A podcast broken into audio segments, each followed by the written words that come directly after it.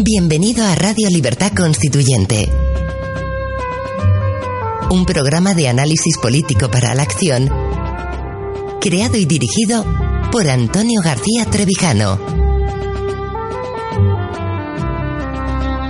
Un espacio cultural e informativo donde el ejercicio de la lealtad, la verdad y la libertad superan lo políticamente correcto para promover la democracia formal.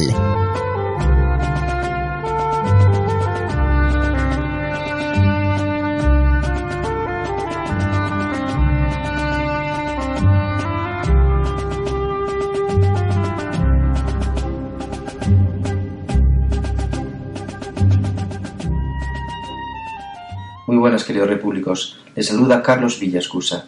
El domingo pasado, en el programa sobre la justificación del Brexit inglés, presentamos de manera sencilla los fundamentos últimos de la teoría pura de la democracia que destapan la gran mentira de que el régimen de poder español y europeo es una democracia y que en realidad es un estado de partidos que nos aboca a la corrupción, a la miseria y al hundimiento moral y económico, advirtiendo el significado real de la democracia un sistema de gobierno de libertad absoluta con el que Antonio García Trevijano funda la nueva ciencia política. En este programa analizamos por qué el pacto es contrario a la democracia, una incompatibilidad que rompe el consenso y propicia las terceras elecciones y el momento de esa necesaria revolución del tercio laocrático como acción pacífica que precipite la caída del estado de partidos. Comencemos con las siguientes palabras del autor. Nadie me discutirá si afirmo que las tres propiedades típicas de la democracia, aquellas que las hacen ser lo que es y no otra cosa parecida, el principio representativo de la sociedad política, el principio electivo en el gobierno y el principio divisorio del poder en el Estado, tienen por finalidad preservar la libertad política y los derechos fundamentales de la persona y de los grupos de personas, haciendo posible que los gobernados elijan, depongan y controlen en todo momento a los gobernantes. Sin esos tres principios distintivos de la democracia, aunque tengamos todas las libertades públicas y civiles, no es posible que exista la libertad política. No hay por ello mejor manera de saber si tenemos o no libertad política que la de examinar si se recogen en realidad del poder los tres principios básicos que caracterizan a la democracia como forma de gobierno. Fin de la cita. Si la gran mentira de la falsa democracia española, en palabras del pensador granadino, reside en la falta de naturaleza democrática en las formas de gobierno europeas de las que trae su causa el español, las terceras elecciones supondrían una demostración práctica de que la partitocracia ha llegado al final de su ciclo en España antes que en otros países europeos. ¿Por qué hay que pactar? Porque en España no hay democracia, porque las democracias no pactan. Los españoles tienen que entender de una vez que una democracia no necesita pactos de gobierno ninguno, porque la democracia funciona exclusivamente con mayorías absolutas. Donde no hay mayorías absolutas, no hay democracias. Y necesitan los pactos. Claro, porque hay oligarquías. Pero allí donde hay una democracia, Estados Unidos, Francia, mayoría absolutas, mayoría absoluta. No puede ser de otra manera. A primera vuelta no, a segunda vuelta sufragio electoral a doble vuelta que elige a personas y no a partidos. El partido puede presentar a quien quiera, pero el que esté en una circunscripción de una provincia vota al diputado de ese distrito, a la persona, esté presentado o no por un partido.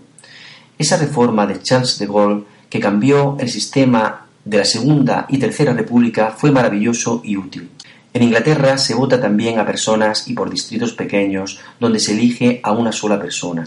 Pero mientras que en Francia exige mayoría absoluta al diputado que resulte elegido y si no la obtiene la primera vuelta se tiene que celebrar una segunda entre los situados en primer lugar para que al final en la segunda vuelta salga forzosamente un elegido por mayoría absoluta, en Inglaterra no.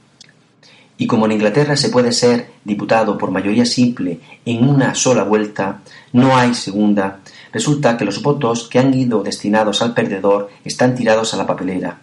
No sirven para nada. Por tanto, no están representados y allí en Inglaterra se produce la paradoja de Arrow, Premio Nobel de Economía. Pero sin mayoría absoluta es necesario el pacto. ¿Por qué el pacto es contrario a la democracia? Primero vamos a definir qué es pacto y luego lo que es democracia y si son compatibles.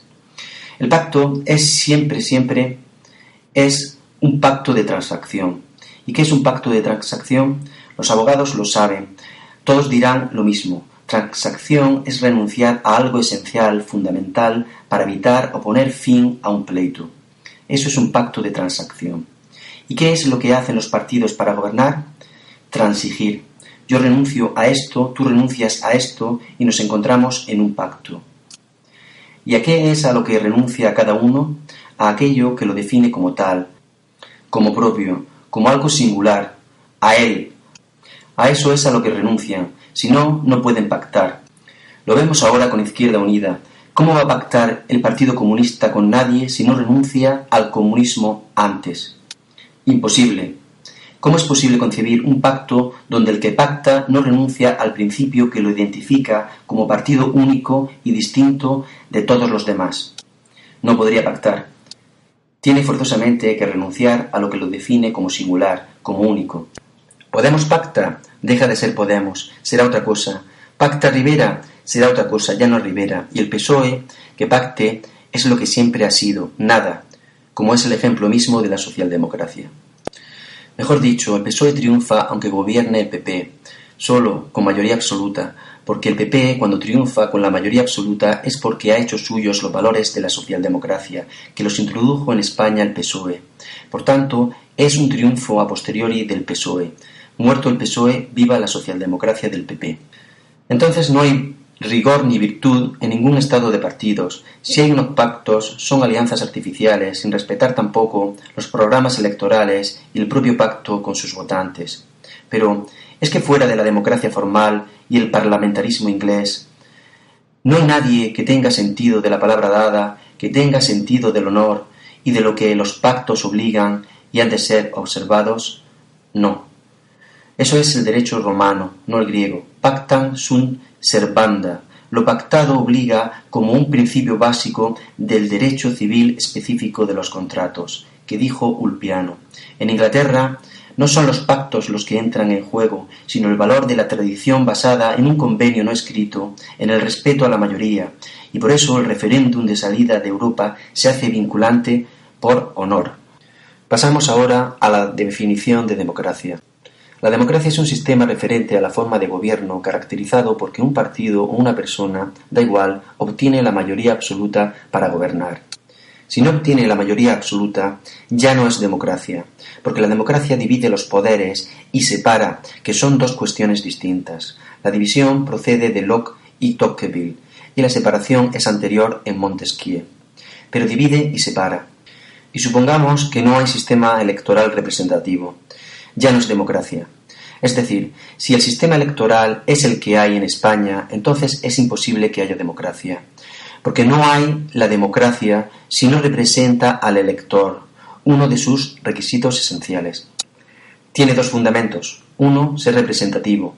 Por eso se llama democracia representativa, para distinguirla de aquellas democracias, fundamentalmente las populares, las soviéticas, las comunistas, que no son representativas, eran burocráticas del Estado. Primera condición, representativa. No tienen esa cualidad todos los gobiernos del mundo cuyo sistema electoral es el proporcional, el sistema de listas de partido. Donde se votan listas de partido no hay representación, y si no hay representación, el régimen no es representativo. Por tanto, no puede ser democracia representativa. Será lo que se quiera, será el mejor del mundo, pero no es representativo. Será integrador, será el ideal como defiende la jurisprudencia alemana, pero no es representativo. El autor recoge en Teoría pura de la democracia a partir de 1947, las constituciones de los países vencidos en la guerra mundial convierten los partidos en órganos estatales de formación e integración de la voluntad política nacional.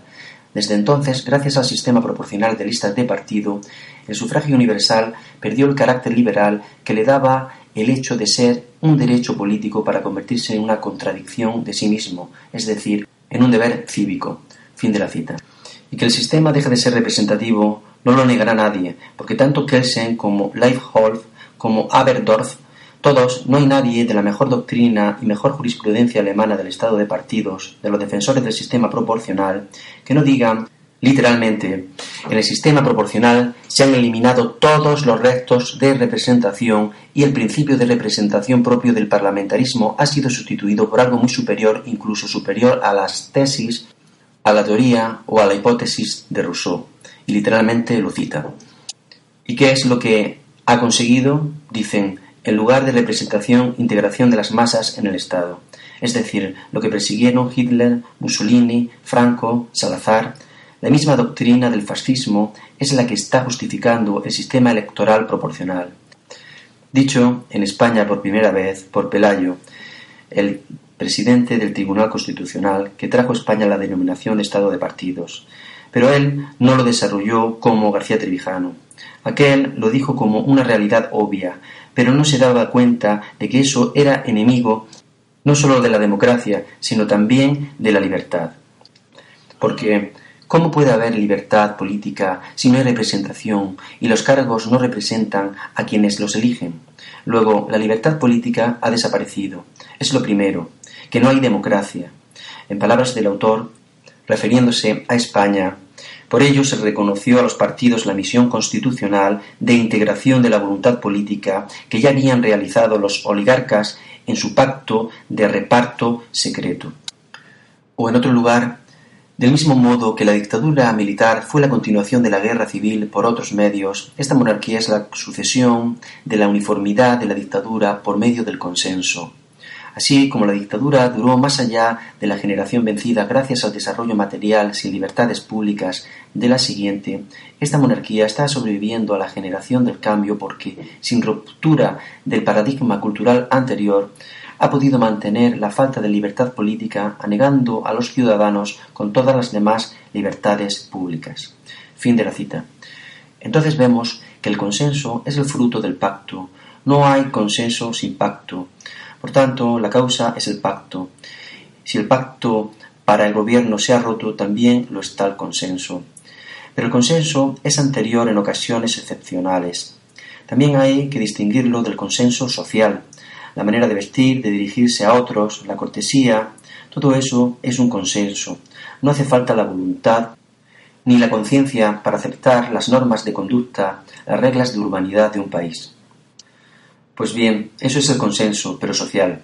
El consenso político fue inventado primero por los cristianos de Constantino. Está en la gnosis griega que tuvo que inventar una superchería para poder lograr el consenso entre el politeísmo y el monoteísmo. El segundo fue a la muerte de Mahoma. Fue tal la disputa entre los seguidores de Mahoma por coger el poder que tuvieron que inventar otro consenso porque ya era la muerte fratricida que todavía hoy dura. Figuraos, si era fuerte que hoy la lucha entre suníes y chiíes viene de la herencia de la muerte de Mahoma. Y ese fue otro momento de consenso. Y ese momento de consenso musulmán fue el que creó, fundó y expandió el Islam por todo el norte de África y la invasión de España musulmana hasta que fue derrotada en Francia. Después de eso no ha habido consenso como fenómeno universal, pero antes de la muerte de Franco se produce otro consenso, pero mucho más débil, y es que los americanos, que hemos comentado en programas anteriores, estaban con los tanques y los ejércitos dominando toda Europa. Pero el ridículo fue la propuesta de todos los intelectuales europeos, volver al mismo sistema político que había provocado la guerra mundial, o mejor dicho, que no había impedido la guerra, el triunfo del fascismo, del totalitarismo. Como lo hicieron de una manera infantil, poniendo las mismas instituciones que había antes de la guerra mundial pero prohibiendo al Partido Comunista o prohibiendo al Partido Fascista como hicieron en Bonn. Eso es la historia. No hubo consenso. Quien reviva el consenso, sin saberlo, a la muerte de Franco, fue todos los partidos que habían aceptado la ruptura con el régimen de Franco, democrática. De los 14 puntos redactada por Antonio García Trevijano, la ruptura democrática del franquismo, pacífica. Después le traicionan todos y le dejan solo. De nuevo con el autor leemos a la dictadura se llega de modo y con medios dictatoriales, o sea, mediante la fuerza. A la oligocracia de modo y con medios oligárquicos, o sea, mediante el consenso, en el engaño y en el íntimo reparto. A la democracia solo se llega de modo y con medios democráticos, o sea, mediante la publicidad de la verdad y la práctica de la libertad política. Fin de la cita. Un consenso supone la negación de la libertad política, significa pensar todos igual, y eso es imposible, eso es mentira. Ni para arreglar una catástrofe, un terremoto, todo el mundo piensa igual, de ninguna manera, porque ninguno piensa igual, cada uno tiene que aportar sus ideas. Pluralidad de pensamiento. Sin libertad, sin discusión, sin debate, es imposible que la libertad se manifieste. Si la experiencia prueba que el peligro de ese sistema consiste en la fascinación que ejerce en espíritus nobles e imaginativos, continúa el autor, hace falta en Europa una teoría de la democracia para eliminar, al menos, ese peligro, aun sabiendo que para superar la crisis no son argumentos lo que necesitamos, sino valor para confiar el porvenir a un principio moral tan determinante como el de la confesión de la verdad criminal por los gobernantes y medios de comunicación corrompidos. Pero la sociedad conspira por doquier contra la hombría de cada uno de sus miembros. Emerson. Y la acción de rebeldía ha de suplir la imposible catarsis de la confesión de los poderosos. Fin de la cita. Si fuera a haber nuevas elecciones, es una demostración práctica de que la partitocracia ha llegado al final de su ciclo en España, antes que en otros países europeos, porque España fue la última que se apuntó a la partitocracia. Fue una copia mala de una mezcla de Alemania e Italia, de la partitocracia alemana e italiana. Y ojalá, eso es lo que deseamos, que ante el 90% de la opinión pública que sabe dónde está, que no está en la inopia, se vea que el sistema ha fracasado por completo. Y eso sería como la antesala, el preámbulo para abrir un periodo de libertad constituyente, que es lo que nosotros buscamos desesperadamente, que quiere decir con la esperanza de la libertad, y estamos desesperados mientras no haya esa esperanza. Si se produce la crisis de gobierno, es un aspecto visible de un fenómeno mucho más grande que la crisis de gobierno, que ni siquiera llega a ser ya la crisis de Estado, es mucho peor, la situación en la que estamos es literalmente una crisis de España. Eso no se producía quizás desde la invasión napoleónica y Fernando VII. ¿Y quién impidió que esa crisis de España no hiciera desaparecer del mapa de las naciones europeas a España? La guerrilla, un invento del pueblo, no las monarquías ni el Estado que ni siquiera existía, pero no el pueblo entendido en sentido abstracto, sino el pueblo que se mueve. El pensador granadino recoge en su libro pero el proceso de apertura abre nuevos cauces políticos a la libertad de acción, y el camino se bifurca entonces hacia las libertades públicas otorgadas por la reforma o hacia la libertad política buscada mediante la ruptura.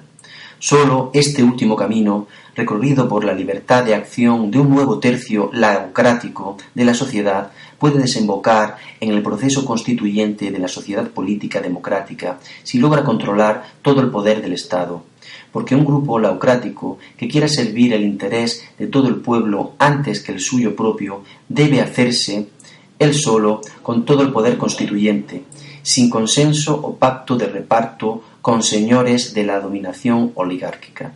Fin de la cita. La parte laocrática, la parte del pueblo que no acepta la humillación permanente, de no ser nada, de invadirlo, hay una parte del pueblo valiente, generosa, que sin ejército y sin seguridad ninguna en la victoria está decidido a que el vencedor no triunfe y le hace la vida imposible. ¿Cómo? Con la guerrilla. Pues así estamos nosotros ya. Estamos empezando la guerrilla civil. No haremos nunca la violencia. Pero claro que estamos ya dispuestos a entrar en la guerrilla, porque no hay Estado. Eso es lo de menos. No hay España. Está en un precipicio está ahondándose cada vez más en ese precipicio y si hay unas nuevas elecciones y no se puede formar gobierno, implica el reconocimiento universal no solo en España, sino ante el mundo y Europa de que después de Franco se entró en el fracaso total, basado en la cobardía total de la oposición, de los partidos clandestinos que prefirieron el sueldo del Estado que les pagara a la libertad. Por eso se merecen todo lo que tienen, haber caído en el ejemplo del PSOE, Partido Comunista, todos en la degeneración política, corrupciones a diestro y siniestro, la incompetencia total, la falta de preparación intelectual, gente que improvisa. ¿Por qué? ¿Por la vanidad de parecer que están en el poder Ojalá quisieran el poder. No saben ni lo que es el poder. Quieren cargos, figurones, que parezca que son algo. Y ese fracaso tan grande de la transición se ha puesto de manifiesto estando pronosticado ya por García Trevijano al denunciar que era imposible el pacto, no solo estas elecciones, sino hace cuarenta años cuando dijo a lo que llegaríamos mediante la imposición de un consenso sobre la verdad oficial o legal.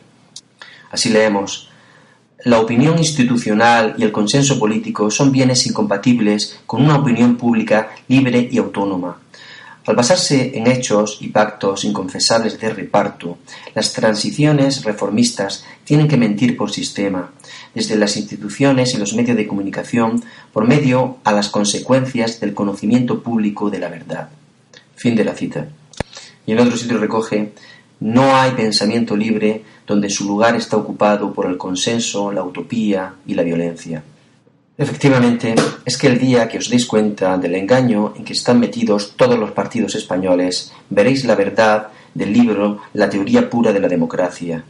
Pactos autonómicos del año 81-82. Café para todos de Suárez.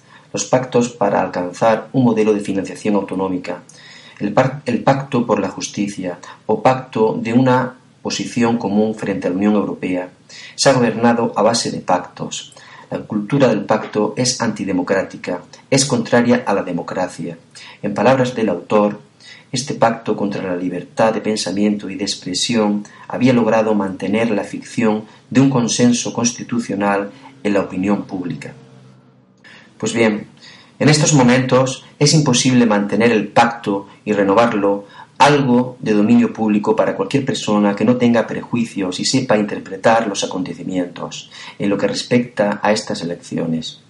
Pero con juicios anticipados a los acontecimientos no saben interpretar los acontecimientos porque son anteriores a ellos. Eso es común a la clase política mundial.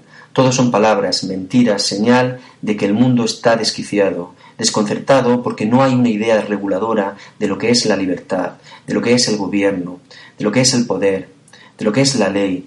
En España eso por supuesto llega a la caricatura y la está hundiendo.